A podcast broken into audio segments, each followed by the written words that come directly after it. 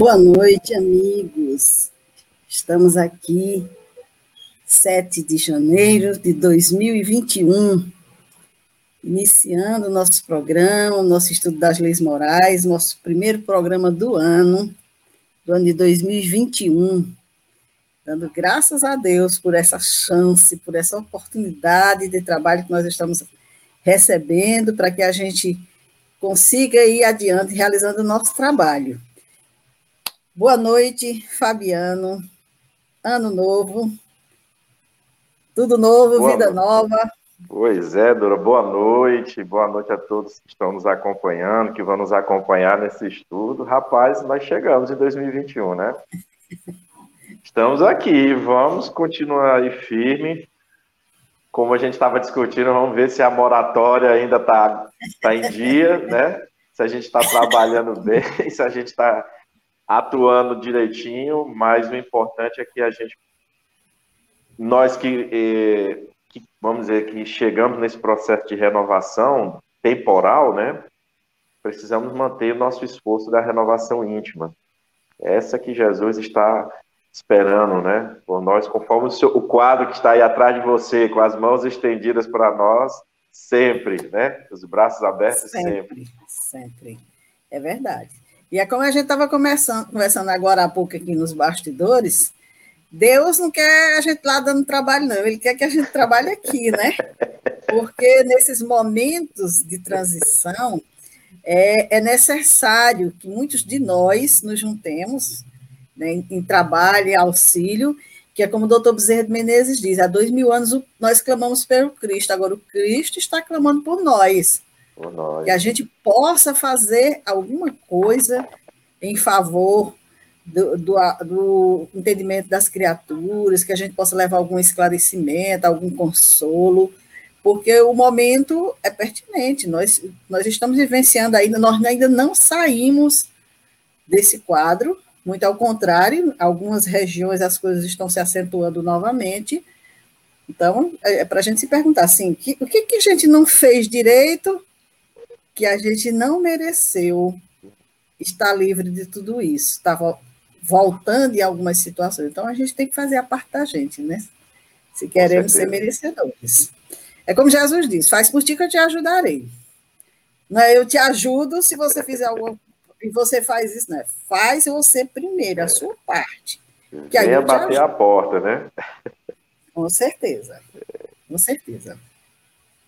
Bem, meus amigos, vamos iniciar um estudo que nós paramos no ano passado, né? nós fizemos até a questão 650 do Livro dos Espíritos, que trata das leis morais, e hoje nós vamos retomar o nosso estudo, dar continuidade ao estudo dessas questões, como a gente vem fazendo, questão a questão, para que a gente possa ir tendo um entendimento devagarinho. Lógico que a gente não vai aqui vislumbrar tudo, mas nós vamos aqui numa discussão leve, tentar entender o pensamento dos espíritos, as orientações que eles nos trouxeram, para a gente conseguir se situar melhor na vida.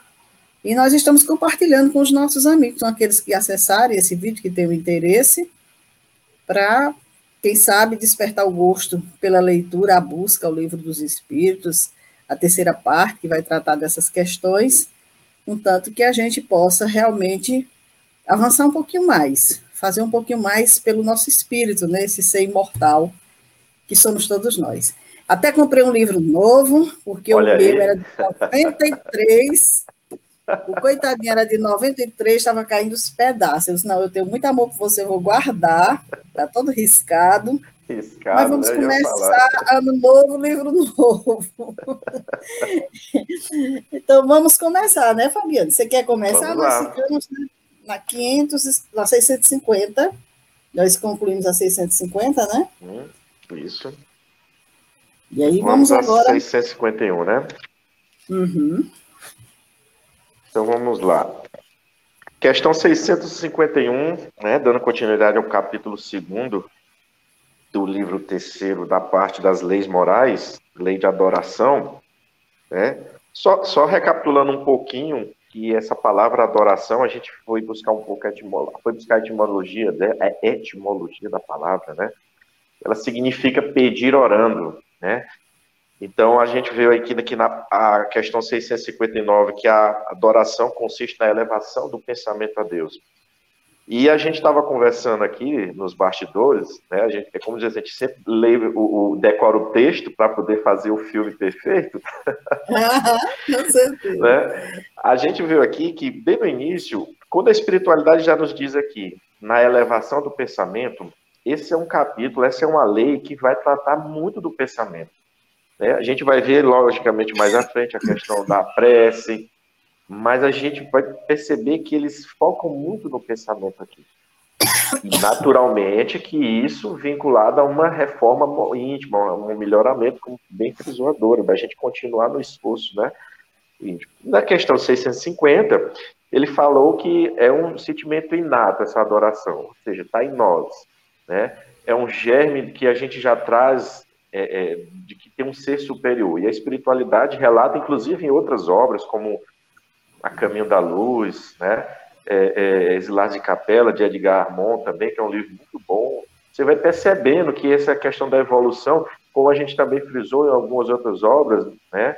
que até mesmo os homens das cavernas já tinham essa manifestação espiritual, já tinham uma relação ostensiva nessa questão espiritual, então está em nós, é intrínseco em nós. Né? E essa questão intrínseca, nós, ela traz um, um, um ponto interessante a partir dessa questão 651, que quando Kardec pergunta assim, houve povos desprovidos de todo sentimento de adoração? Né? E a resposta é não, porque jamais houve povos ateus. Né? Todos compreendem que acima deles há um ser supremo. E essa questão de quando se fala em povos ateus, veja, ele está falando povo, né? Ou seja, toda aquela população simplesmente não acreditar na, na divindade. Não, nunca existiu. E a gente vê que isso é uma questão muito individual. E aí, obviamente, que aqui cabe uma discussão, um estudo muito interessante.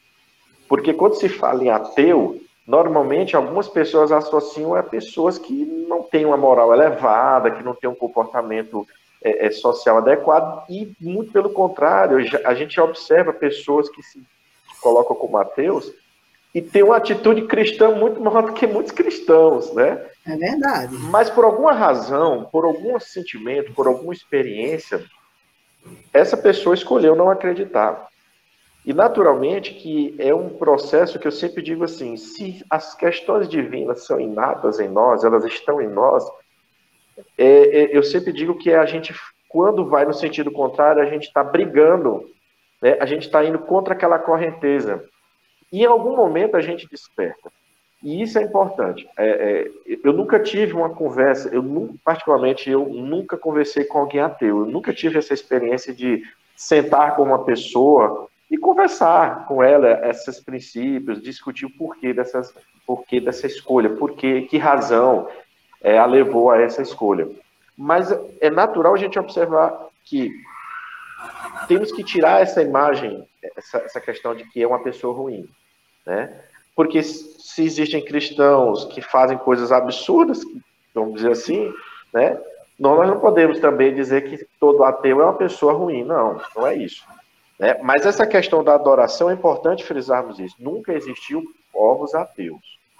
Né? Então, é um sentimento, quando ele fala sentimento inato da divindade, então todos nós, em algum momento, né, apresentamos essa característica de acreditar no divino em algo superior. Senão, pelo que nós temos hoje de estudo da doutrina espírita, pelo que a gente acompanha, a própria evolução da ciência, quando a gente não coloca essa questão espiritual, e aí mesmo questão de espiritualidade, a gente observa que a gente não daria esse salto de conhecimento que a gente tem hoje. Né? O espírito fosse criado sempre no momento da concepção, não haveria conhecimento, evolução. Você estaria sempre aprendendo a mesma coisa, então nós ficaríamos lá atrás. Né? Como é que esse conhecimento passa? De onde é que vem uma criatura que nasce com uma bagagem teórica e depois põe isso em prática que supera, é, é o chamado os homens de gênio, ele suplanta a sociedade em que ele está vivendo em termos de conhecimento. Então, não tem uma explicação mais clara do que a reencarnação, né? A reencarnação sendo trazida aí como a porta social. Mas essa parte da adoração, é sempre bom a gente frisar isso. Nunca existiu povo ateu. E não há. pode acreditar de uma forma diferente, pode ter uma, uma interpretação mais terra a terra da questão da divindade, mas tem a crença em um ser superior. Né? Isso é bom sempre ficar claro. Se nós somos fagulhas divinas, então se somos fagulhas divinas, essa fagulha ela guarda em si né, esse sentimento esse, de pertencimento ao Pai. Então, em algum momento, com certeza, esse espírito vai ter essa, esse, esse, essa ideia, esse entendimento. Lógico que, como você bem frisou, vai depender do estado de evolução. Naquela época do homem primitivo, lá das cavernas e tudo, ele não tinha o pensamento que hoje a gente está tentando ter de Deus, né? Então, o que, que acontecia? Ele temia mais a Deus do que amava.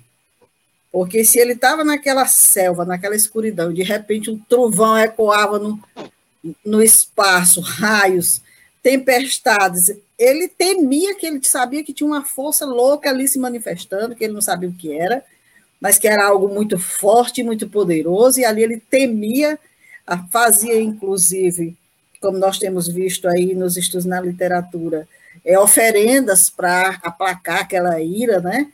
aquela situação, mas era temor, como ainda hoje tem muita gente que teme a Deus. No entanto, Jesus veio e nos mostrou Deus como nosso Pai, que nos ama. E nós, com isso, nós estamos começando a caminhar para perceber Deus como Deus amou e começar a amar Deus. Então, hoje, com o entendimento que nós vamos tendo ao longo das encarnações, isso não é nós que somos merecedores e conseguimos esse entendimento agora, não. A gente vem de uma trajetória, né? Graças a Deus, hoje a gente começa já a entender esse amor de Deus. E já temos a nossa forma de adorar a Deus, já bem diferente daquele homem primitivo, né? Daquela situação lá do passado, da forma como era feita. Mas realmente o capítulo vai puxar muito para o pensamento. Deixa eu ver aqui. Temos aqui a 652. Poder-se-á considerar a lei natural como fonte originária da adoração?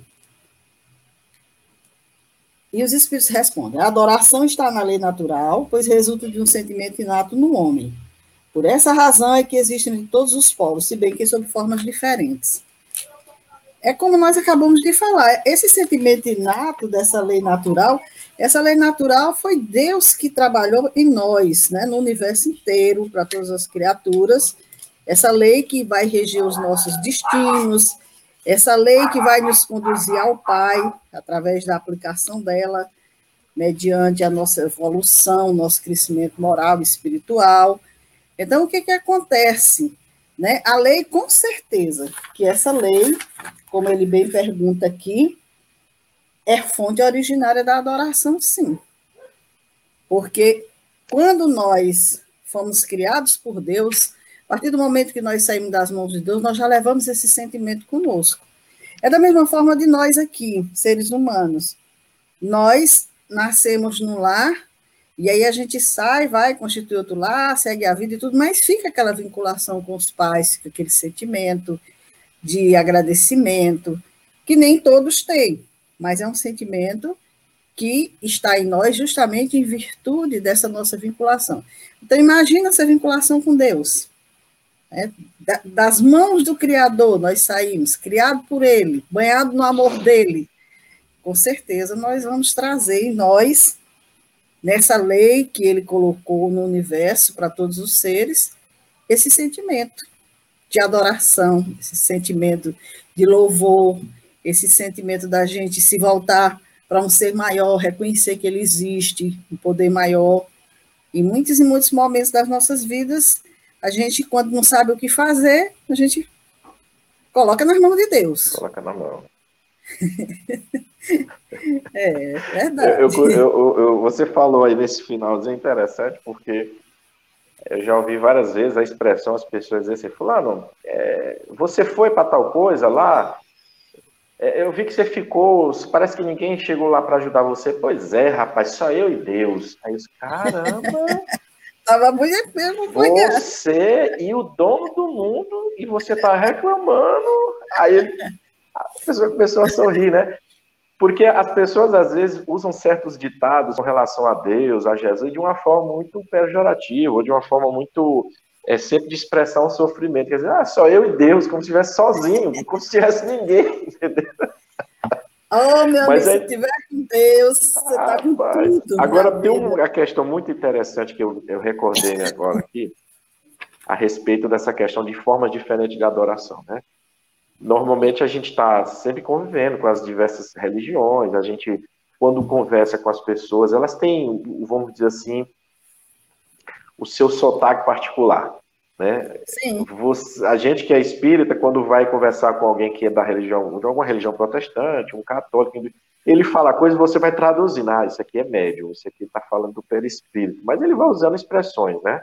Agora, o interessante é que cada um tem dentro desse, dessa religião, é, é, entendeu que a melhor forma de seguir a Deus era seguindo aquela doutrina. Daí a gente procurar sempre ter esse respeito. Já que o sentimento é inato da divindade, e cada um está no estágio evolutivo, né, como você bem mencionou, determinado, aquela criatura se vê mais aproximada dessa religião. Eu gostei, eu vou me aproximar em tudo. Uhum. Eu não sei se a Silene já contou isso para vocês em alguma das apresentações que ela fez, mas eu vou falar aqui, tá, Silene? Eu vou entregar aqui, tá?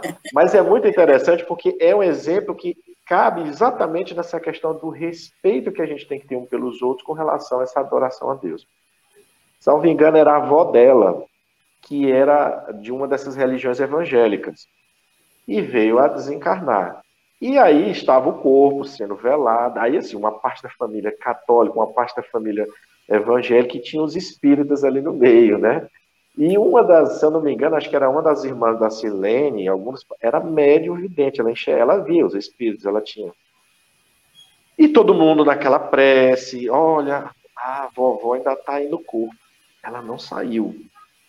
Né? O espírito ficou ali no corpo, com receio, com algum medo e tudo. Porque quem estava ali se manifestando nas orações era a parte católica, depois iam os espíritos. E o pastor da igreja estava na, no ambiente e respeitando aquele momento de oração, de que cada um estava se manifestando.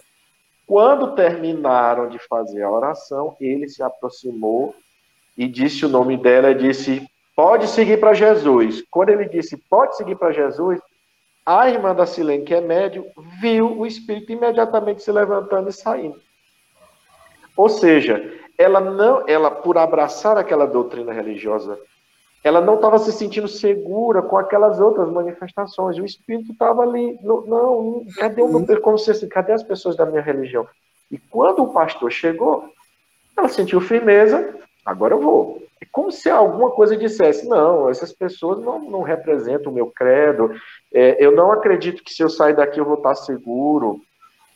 Então veja como a, a, a questão psicológica que a gente tanto fala né, nos dias atuais, ela interferindo nesse processo de desenlace do corpo. E veja que a espiritualidade respeita, ela estava ali, com certeza. Quem proporcionou a todo o desligamento do espírito, do corpo, estava ciente daquela situação. Porque a gente sabe que nossa desencarnação, num mundo de expiações e provas, é muitas vezes também uma prova e uma expiação, né? da gente se desvinculando da, desse campo material. Mas veja, ela só saiu depois que o pastor da igreja foi lá e disse: Fulana, pode seguir para Jesus. E o Espírito saiu.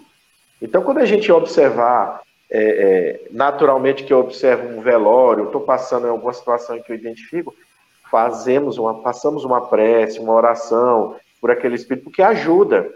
Né? Às vezes a criatura, por mais que qualquer credo que ela ou nem acredite, a oração vai de alguma forma chegar naquela criatura, aquela energia, e aquele princípio da divindade que está lá se desperta dentro do grau de maturidade que a criatura é capaz de compreender e ela se sente seguro para sair do corpo, se sentir seguro para acompanhar quem quer que seja que ela vai acompanhar, porque essa questão da companhia do local a gente sabe que está determinado pela vibração do perispírito, pela forma como a pessoa agiu no mundo, a gente já está se vinculando naquela estrutura espiritual que a gente está aqui emanando em termos de pensamento.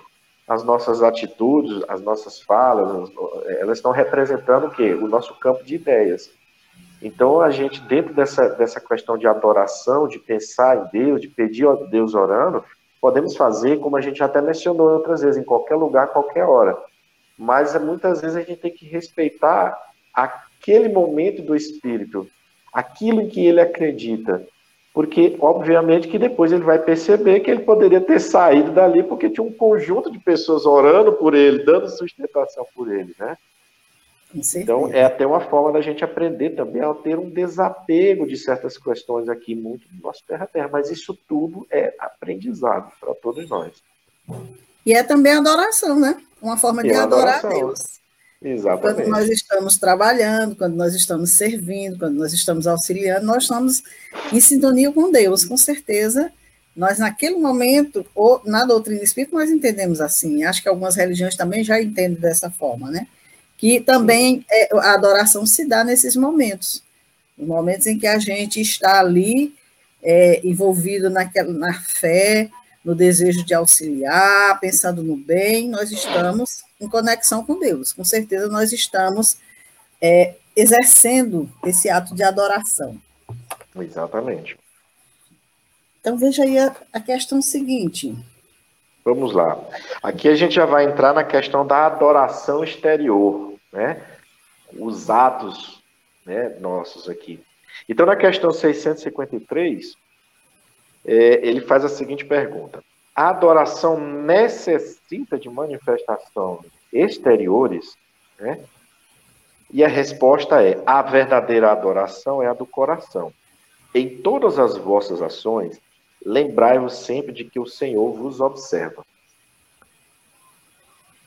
Isso aqui realmente é uma coisa muito interessante.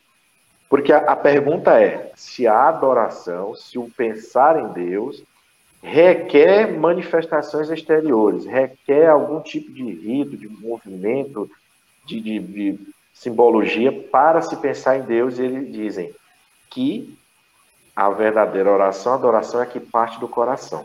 Aí a gente entra em dois aspectos. Primeiro, nós podemos ter pessoas que fazem aquele salamaleque de movimentos e o pensamento está longe da divindade, está longe de Deus, está longe daquele propósito que se colocaram.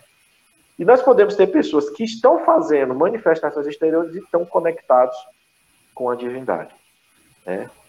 É natural que a gente não tenha essa percepção, a não ser que você tenha uma sensibilidade de captar naquele momento.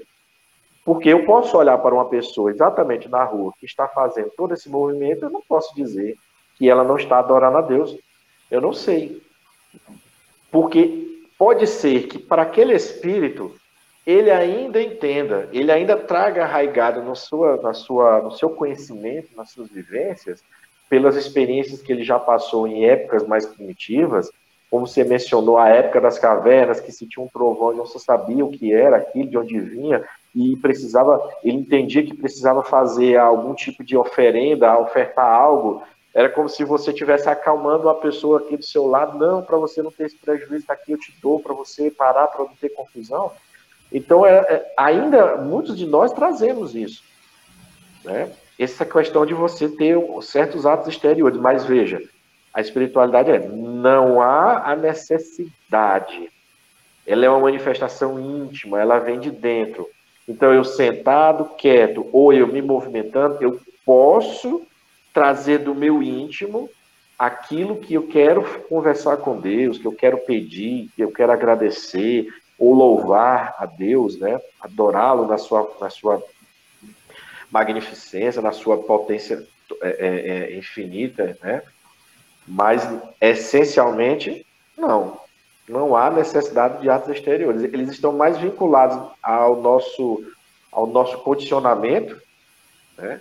porque a gente traz isso arraigado dentro de nós ainda, mas que naturalmente as experiências a gente vai passando, a gente vai se desvinculando. Se a gente está desapegando da matéria densa, a gente também está se desapegando dos hábitos né, inerentes a esse estado da matéria, esse estado espiritual mais denso. Né? esses condicionamentos de movimentos para achar que se deve adorar a Deus. Eu já vi muitas confusões por conta disso, né? Eu já vi muitas discussões em torno disto. É, e na, na, minha, na minha experiência, quando eu estava adentrando nessas questões espirituais, e, e, você ficava olhando, e de repente dava uma tensão, e fulano tal não está rezando daquele jeito, aquilo é ou não é uma oração, por que, que fulano brigou, por que, que fulano achou que era uma falta de respeito. A gente tem também uma ideia, e aqui eu vou me alongar só um pouquinho, Dora, é de achar que a gente ofende a Deus. Uhum. De jeito nenhum. Né? É claro que quando a gente diz algo que vai contrário ao amor à caridade, é, se nós já temos um grau de sensibilidade e maturidade, a gente sente isso mais forte, né? A espiritualidade nos fala que quando a gente está evoluindo, está se desapegando, está se tornando melhor moralmente, questões de violência, elas tendem a nos afetar né, de forma mais profunda, né? De forma a gente fica mais sensível a essas questões. Mas a, a gente não agride Deus em nada.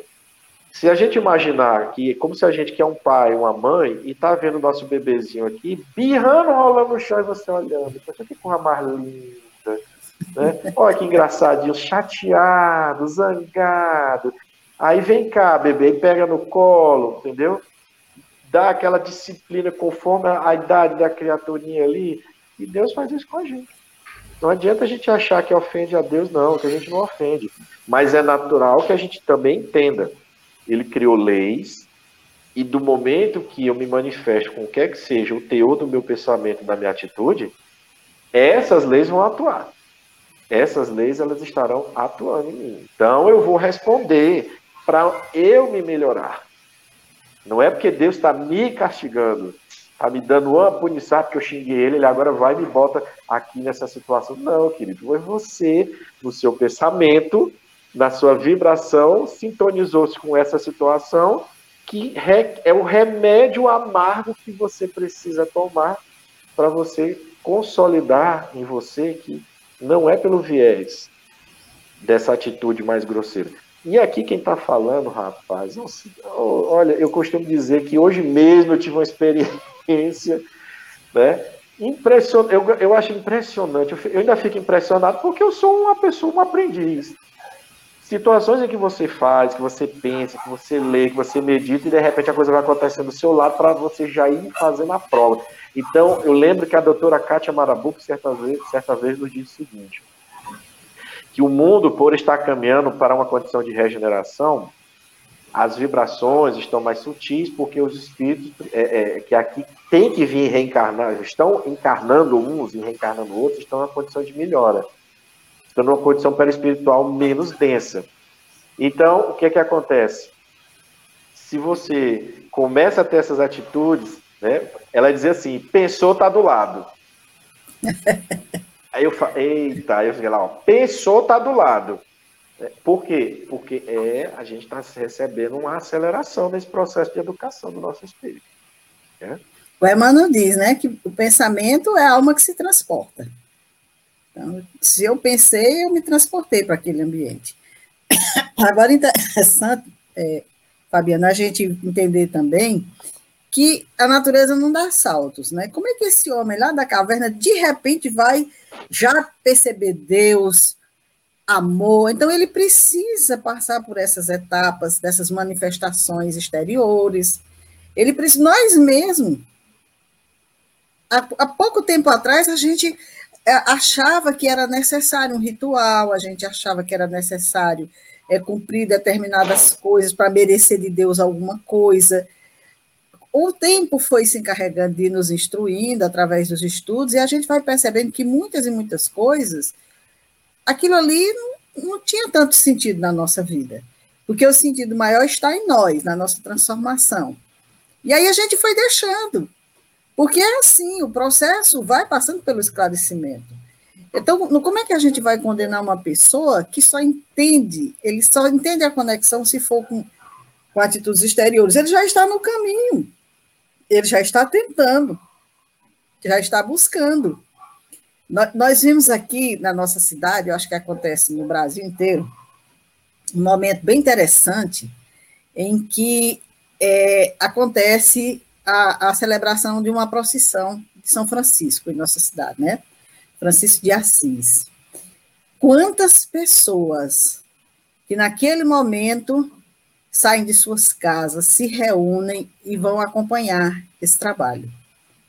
E elas, muitas delas ali, estão realmente contritas, estão em pensamento, em sentimento, em prece. Pessoas que muitas vezes não são de estar orando, não são de estar fazendo cultos, nada disso, mas naquele momento, para elas, é, elas precisam da, daquele momento, precisam acompanhar aquele ritual, fazer tudo aquilo para se sentirem realmente é, em parte com a divindade, com aquela situação. E, e quem foi que disse que Deus não recebe tudo isso? Todas essas vibrações, todos esses pensamentos, todos esses sentimentos, né? Então, essa, essa coisa da, da adoração exterior, os espíritos, eles nos colocam já no, no patamar maior, né? Que a, a adoração maior é da nossa intimidade, do nosso coração. Mas, em momento nenhum, eles nos dizem que seja errado as práticas exteriores, porque ainda são necessárias.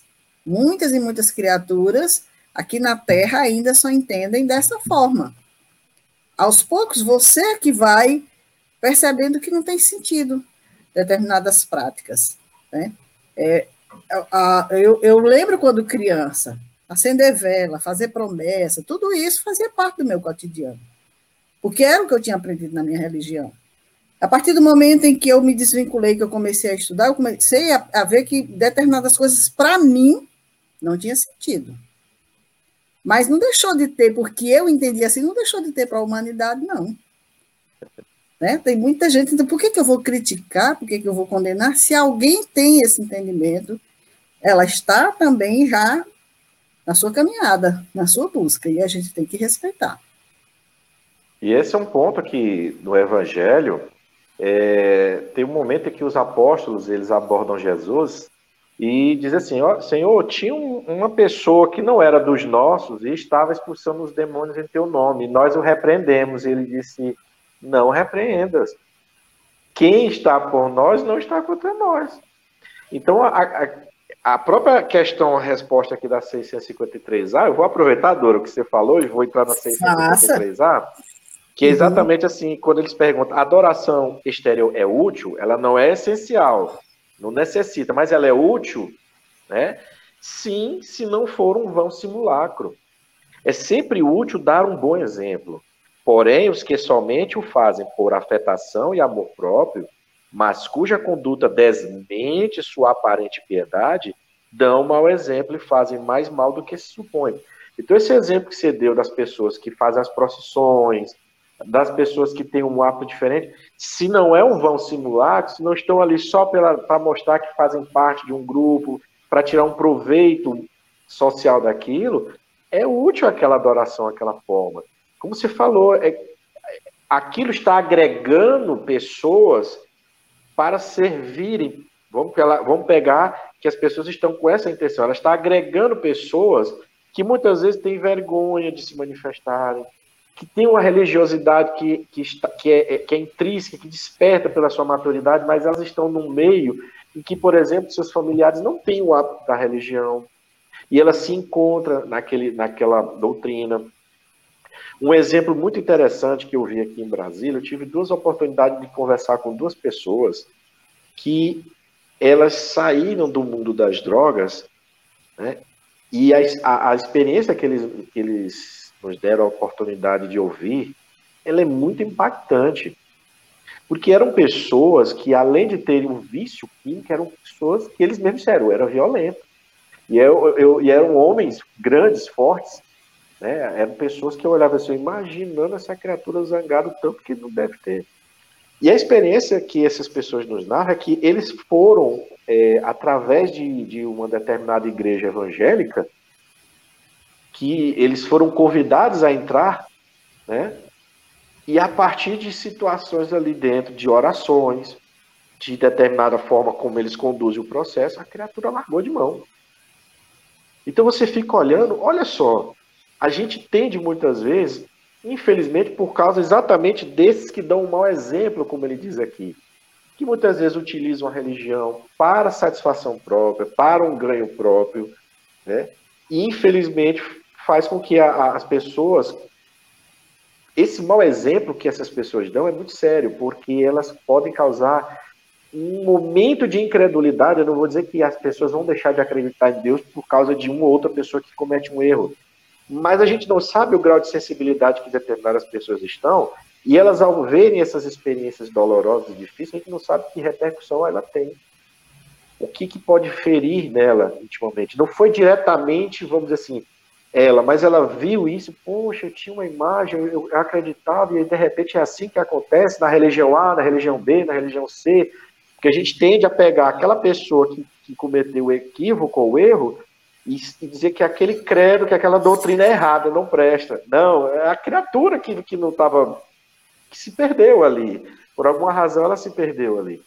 E essas pessoas narrando isso, a gente fica observando, poxa, é, eu, eu já assisti uma palestra de um médico espírita, Dr. Décio Andoli, muito interessante, ele explicando sobre essa dificuldade que é você se libertar do químico, do, desse, do vício químico, e do condicionamento espiritual em cima que isso né, acaba criando, ou vice-versa, e você vê uma pessoa que saiu, casou, teve filhos, vive dignamente, e se você pega o relato, você diz, isso é uma mudança, ou seja, essa criatura tinha dentro dela esse sentimento, tem dentro dela, como todos nós, esse sentimento da divindade.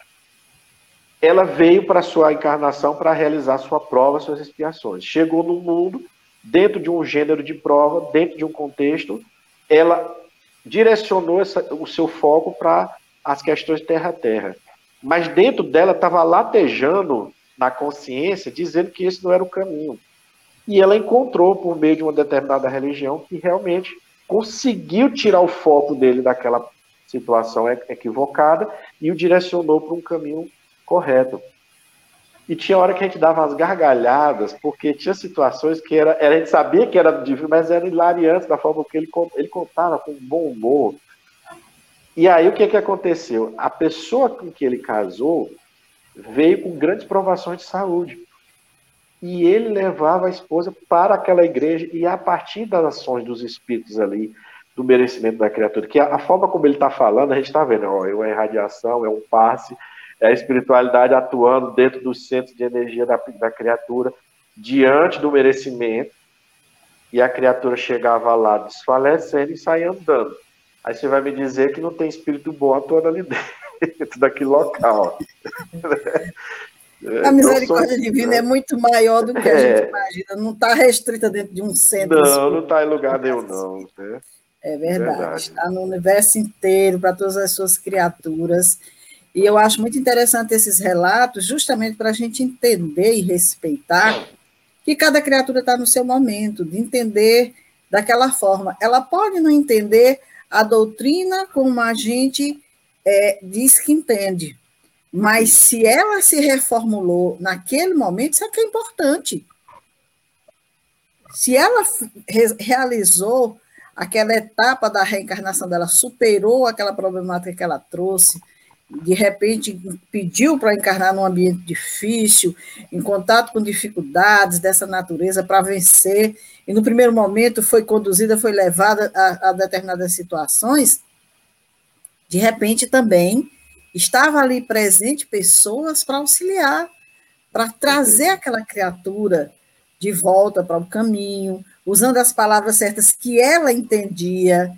Né? Não interessa se a gente diz, ah, mas isso não interessa, nós não estamos aqui para, de maneira nenhuma, porque talvez dentro da doutrina, com a liberdade que a doutrina dá, ela não tivesse condições, ela precisasse de alguém que fosse, que que colocasse imposto ali, você não vai mais fazer isso, você não vai mais fazer aquilo, e tudo, e houvesse aquele acompanhamento e tudo, para a pessoa se reconduzir. Isso não é bom? Maravilhoso, relato dessa natureza é maravilhoso, graças a Deus.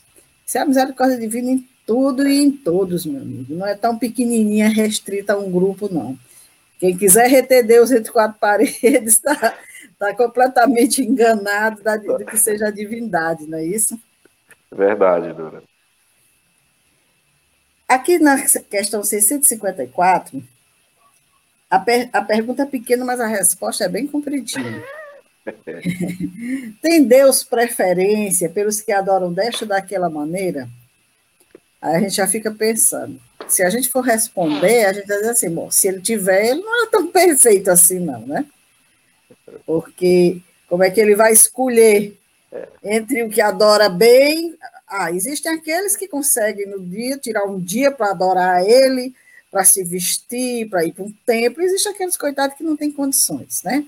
Então, faz às vezes lá da sua casa, ou nem faz um pensamento, mas tem uma ação boa, uma atitude boa. Aí Deus vai ter preferência? Não, vou preferir aquele que foi lá para o templo, muito bonitinho, fazer isso, aquilo. Esse não está fazendo nada negativo. Então vamos ver a resposta dos espíritos. Deus prefere os que o adoram do fundo do coração com sinceridade, fazendo o bem e evitando o mal. Aos que julgam honrá-lo com cerimônias que não os tornam melhores para com os seus semelhantes. Quer dizer, ele prefere quem adora do fundo do coração, aqueles que acham que estão fazendo cerimônias e cerimônias para honrá-lo, mas, na verdade, no fundo do seu coração não existe esse sentimento verdadeiro, né? Todos os homens são irmãos e filhos de Deus. Ele atrai a si todos os que lhe obedecem às leis, qualquer que seja a forma sob que as exprimam. É hipócrita aquele cuja piedade se cifra nos atos exteriores. Mau exemplo dá todo aquele cuja adoração é afetada e contradiz o seu procedimento. Eu vou só fazer uma pausa aqui para lembrar que Jesus, quando esteve conosco, Jesus escolheu os doentes, escolheu os pobres, aqueles injustiçados. Por quê? Porque, como ele disse, os, os sãos não precisam de médico, né? Então, com certeza, Deus também vai ter um olhar misericordioso mais para aqueles sofredores, da alma, do espírito, do corpo, seja lá de que for. Com certeza ele vai ter. Mas isso não quer dizer que ele tem opções de escolha para quem pense, direcione para ele, para quem lhe faça alguma oferenda. Por conta disso, é que muitos homens foram aprimorando aí as suas oferendas, o melhor carneiro, o melhor boi, daqui a pouco até mesmo seres humanos, porque Deus merece o melhor, quando na realidade não era nada disso que Deus queria dos homens, né? E aí, continuando o texto diz: Declaro-vos que somente nos lábios e não na alma tem religião aquele que professa adorar o Cristo, mas que é orgulhoso, invejoso e cioso, duro e implacável para com outrem, ou ambicioso dos bens desse mundo. Então, se eu não tenho nenhuma melhoria, nenhuma transformação em mim, eu estou adorando só com a boca. Deus que tudo vê dirá: o que conhece a verdade é cem vezes mais culpado do mal que faz do que o selvagem ignorante que vive no deserto. E como tal será tratado no dia da justiça. Se um cego ao passar vos derriba, perdoá-lo-eis. Se for um homem que enxerga perfeitamente bem, queixar-vos-eis e com razão. Então não pergunteis, pois, se alguma forma de adoração há que mais convenha porque equivaleria a perguntar se mais agrada a Deus ser adorado num idioma do que no outro. Ainda uma vez os digo, até ele não chegam os cânticos, senão quando passam pela porta do coração. Então, é o pensamento, é o sentimento, é o trabalho, né? é, é a melhoria, a transformação. Se a gente quiser adorar a Deus, a gente se reformule, se melhore, se transforme, faça o bem, pense o bem, deseje o bem, precisa nem orar. Isso já é oração. Isso já é adoração a Deus, porque é isso que ele quer de nós, né? Você quer complementar com alguma? É, eu só lembrei do, do, de Jesus num diálogo, no ensino que ele. que vai exatamente diretamente nisso aqui. Quando ele diz assim, que no dia do julgamento, muitos se aproximaram dele, dizendo: Senhor, nós estivemos contigo, comemos e bebemos, sentamos na mesa contigo. Eles, aí ele diz: Apartai-vos de mim, vós que cometeis obras de iniquidade. É isso aqui. Eu estive lá, mas eu não estava com o coração lá, eu estava presente ali com ele, eu estava me aproveitando de alguma situação. E isso é o que as pessoas não entendem ainda, ou se entendem, como eu já usei uma expressão aqui uma vez, abafa a consciência de tal forma para que se mantenha no usufruto daquele prazer que ele está tendo né, em usurpar as pessoas, em enganar as pessoas, em espoliar as viúvas, as casas das viúvas, como Jesus coloca. Exatamente isso aqui. Ele não está preocupado, e no dia que vem o, o chamado da lei, e eu vou ter que espiar dessa forma. É, porque você cometeu obras de iniquidade. Essa questão do, do, dessa, do relato que eu dei agora há pouco tempo, é, quando você colocou, ah, às vezes a pessoa precisa de um, de um, de um corpo doutrinário que exija uma disciplina dele nesse campo em que ele perceba melhor. E aí eu sempre digo que é melhor você vir nessa disciplina doutrinária do que você vir numa situação de expiação num corpo limitado pelas obras de, de, de iniquidade que, você, que a gente acaba cometendo se a gente não tem força para resistir. Né? É, é, eu, eu, queria também só aproveitar, eu, eu, eu, vi uma questão aqui muito interessante, é, fazendo a leitura da a Bíblia. Eu, gosto muito de ler a Bíblia. Sim. Eu, assim, no sentido assim, de você pegar o texto, se habituar com o texto, com a moral, para você refletir, entender melhor certos. É, o, o, ensinamento até da própria doutrina, porque Kardec pega um pedaço, mas quando você lê o texto como um todo, aquilo vai ampliando sua visão, o entendimento. Sim. E nessa questão da, da, da, oração, tem um ponto importante que é a narrativa relacionada a Pedro, que está em Atos dos Apóstolos, está no, no, no capítulo décimo e onze. Capítulo décimo e onze. É, no dez, o, o, título é O Centurião Cornélio. É um, uma narrativa interessante porque surge para Cornélio um, um anjo, né, como ele diz, um varão em vestes brancas resplandecentes, dizendo a Cornélio que as orações e as esmolas que ele doava foram ouvidas pela divindade. Então que ele chamasse, que ele mandasse chamar, que estava na cidade de Jope, Simão, conhecido como Pedro. Né? E aí, quando ele despertou, né, daquele momento de, de, de contato com o plano espiritual, ele chamou alguns dos criados dele e mandou que chamasse Pedro. E quando esses criados estavam indo para lá, a narrativa de que Pedro entrou em um momento de oração e nesse momento de oração ele teve uma chamada visão. O que, que ele viu? Descendo de um cesto com lençóis brancos amarrados nas pontas, descendo do céu, cheio de todos os tipos de animais, de répteis, né? E aí veio aquela voz disse: "Come". E ele disse que não comeria porque ele não era de comer coisas impuras. E aí veio a voz e diz assim: não faças tu comum ao que Deus purificou. E ele diz que se repetiu por três vezes essa situação. E foi quando ele despertou e os homens chegaram à porta e contaram a história e ele foi levado. E o espírito que estava com Pedro diz assim: Vai, porque fui eu que mandei te chamar. E Pedro vai. Quando Pedro chega, olha só, eles chamavam de aquelas pessoas que não eram hebreus de gentios, né? que é uma palavra que deriva de gens, que significa clã. Então, os hebreus, quando se direcionava a alguém que não era hebreu, ele chamava de gentios. Então, ele era um gentios, porque ele era um centurião romano. E quando ele chegou lá, ele, ele explicou por que, que você mandaste me chamar. E aí Cornélio explica toda a situação para ele. E aí depois Pedro vê em um determinado momento que aquelas mesmas línguas de fogo que desceram sobre eles em Pentecoste também descem lá junto àquelas pessoas. E Pedro se maravilha e diz assim: Ora, quem somos nós para dizermos algo se aqui se manifestou o Espírito Santo, como ele chama? Vamos batizá-los. Maravilha. Só que ele batizou gentios. E quando ele retorna para a comunidade, ele teve que prestar explicações. E a explicação é interessante. Olha, eu tive uma visão. E aí ele explicou de novo que a voz dizia: Não faças tu comum o que Deus purificou. Então ele entendeu que não era para fazer distinção de homens, não era para fazer distinção das pessoas, qualquer, qualquer que fosse a sua posição, clã, clero, o que fosse. Se aquela pessoa ela adorava a Deus, seguia o rito divino, vivenciava o evangelho, mesmo que ali era um conhecimento ainda sendo construído, porque nós não tínhamos, não tínhamos o padrão de comunicação que nós temos hoje, né? Mas as pessoas tomaram conhecimento de Jesus, procuraram viver, então diz, por que, que eu não vou batizá-los ali? Então, a lição nos mostra essa questão de adoração, de não criar diferenciações.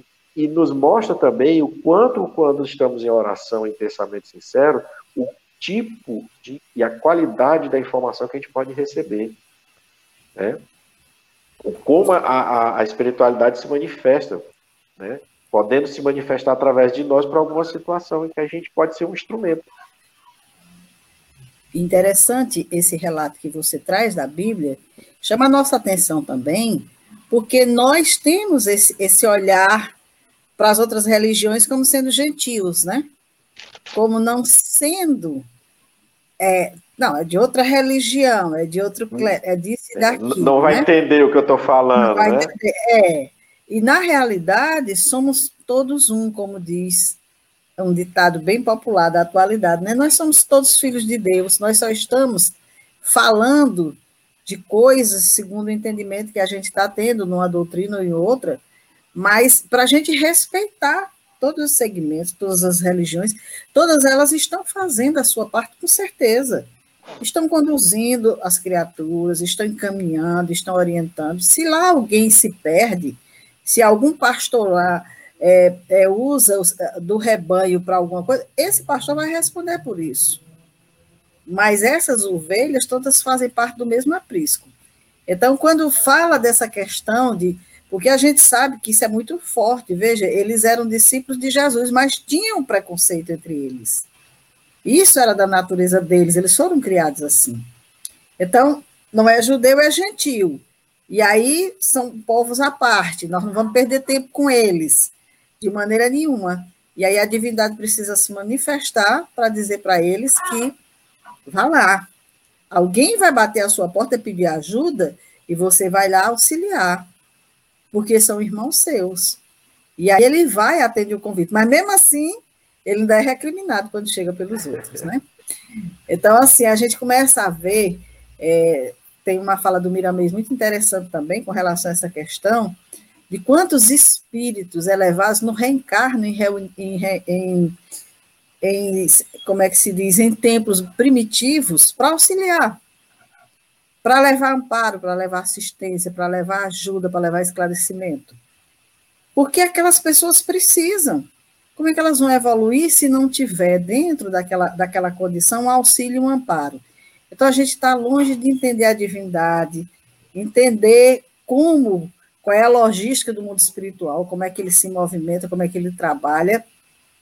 E a gente aqui é que vai fazendo as nossas distinções na nossa ignorância, né? Mas graças a Deus nós já estamos caminhando. Já estamos começando a ir entendendo algumas coisas, já estamos aqui acolá a gente se depara com situações em que o preconceito vem forte, mas a gente vai avançando e vai vencendo se Deus quiser. E o nosso tempo está correndo. Vamos Eita. deixar essa questão para depois, essa próxima. Tá certo. Mas, mas, se você quiser comentar ainda alguma coisa dessa questão Não. que você tá, nós estávamos falando, é. Nós vamos parar tem muitas, outras, tem muitas coisas que vêm na nossa mente, mas vamos deixar para a próxima quinta-feira, né? Senão não vou falar tudo de uma vez, não. Senão o pessoal é. não vem assistir, não vem estudar. é verdade. Eu tenho, eu tenho, eu tenho aprendido, eu já tive muito preconceito com outras religiões, com outros segmentos, na minha ignorância, não vou negar. Hoje, se me chamar para falar de espiritismo, seja onde for, vou. Não tenho o menor receio de entrar, não tenho o menor receio de falar, não tenho o menor receio de levar e de, e de me confraternizar com aquelas pessoas, de maneira nenhuma. Porque são irmãos nossos. E quem somos nós? Muitas vezes tem espírito ali muito mais superior. Tem inclusive aquela obra do, do do Manuel Flamengo de Miranda, Loucura e Obsessão, que eu acho belíssima aquela obra, mostrando um momento onde o doutor Bezerra de Menezes visitando um templo de Umbanda, né, e verificando lá a presença de duas entidades elevadíssimas, trabalhando como preto velhos, auxiliando, e aí o Manuel Filomeno de Miranda diz assim, quando encarnado eu tive muito preconceito com essas religiões, e aqui no mundo espiritual a gente vê que não tem divisões. Os espíritos trabalham, auxiliam, vão onde é necessário. E depois ele vai conversar com aquelas entidades e elas vão dizer da experiência valiosa que tiveram naquela condição de preto velhos, que mesmo evoluindo quanto evoluíram, Naquele momento, eles se utilizam daquela forma para chegar mais próximo das criaturas, para conversar com eles, naqueles trejeitos de fia, fia, né, de auxiliar, de estar mais próximo, de ajudar, porque são pessoas muito necessitadas, que ainda não entendem, ainda não estudam. Então, o amor de Deus é muito grande, não vai abandonar seus, seus filhos, suas criaturas, né? Então, graças a Deus, nós estamos aqui tendo esse entendimento. Fabiana, eu vou colocar aqui os comentários para a gente encerrar, porque o nosso tempo está vencendo. Nós temos aqui a companhia da Eliane. Deixa eu ver, da Eulenice. Boa noite, muita paz a todos. A Iaci, a Luane também conosco. A Maria Santos, dando boa noite. O Gilfran também, dando boa noite. Deixa eu ver aqui, a Joana Aires está conosco, boa noite, Jesus nos abençoe. A Doris Silva também dando boa noite. E a Eulenice dizendo, uma benção esse estudo. Uma benção sescrista virtual. Olha aí. e dizendo, uma grande oportunidade para esse maravilhoso estudo. E aqui nós temos a Luane dizendo: reencarnamos muitas vezes e temos a chance de participar de religiões diferentes. Cada uma tem sua prática, mas com o mesmo princípio, de religar o homem a Deus. Você fechou, Luane. Fechou, rapaz. Uma conclusão melhor. Isso é conclusão de doutorado, rapaz. ela disse tudo, disse tudo aí. Pois é. Muito é, bom, viu? Com certeza. Muito bom mesmo. Maravilhoso. Pois, amigo, feliz por ter esse momento com você. Se Deus quiser, na próxima quinta-feira estaremos aqui novamente, se o Criador nos permitir. Fique à vontade aí para se despedir do nosso povo. Ah, eu agradeço mais uma vez a oportunidade, agradeço você, Dora, agradeço a espiritualidade Semente Cristã, né, pela oportunidade, pela confiança, e também os nossos irmãos que aí nos acompanham, né? A gente vê, eu estou sempre observando que tem aquelas pessoas que são cadeiras cativas, então elas estão sempre aí, então isso é bom porque elas, ela, essa, essa, apesar da nossa interação verbal entre nós aqui, é, essas pessoas elas também vão aprimorando o seu entendimento e nos mostrando também onde é que a gente não está se contradizendo em alguma coisa. Ó, oh, você disse dois estudos atrás aí, agora você está dizendo isso, né? Com certeza. Então é muito, é muito bom essa participação. Né? Então, é, todos nós estamos crescendo e, como você bem colocou no início, a gente tem que agradecer a oportunidade de estarmos encarnados, porque se essa é a vontade do Criador, é porque ainda temos o que fazer aqui, coisas boas e ainda de espiarmos, né? Não vamos esquecer não, que o mundo é de expiações e pronto. Mas é a oportunidade, então vamos abraçar, vamos nos dedicar. Um grande abraço a todos, tá? Tenham uma boa noite e um bom resto de semana, né? Porque aí amanhã já é sexta-feira Calma na sexta-feira, pelo amor de Deus. tá certo. Boa noite a todos, amigos. Muita paz. Até a próxima quinta-feira. Muito obrigado pela participação de vocês. Graças a Deus.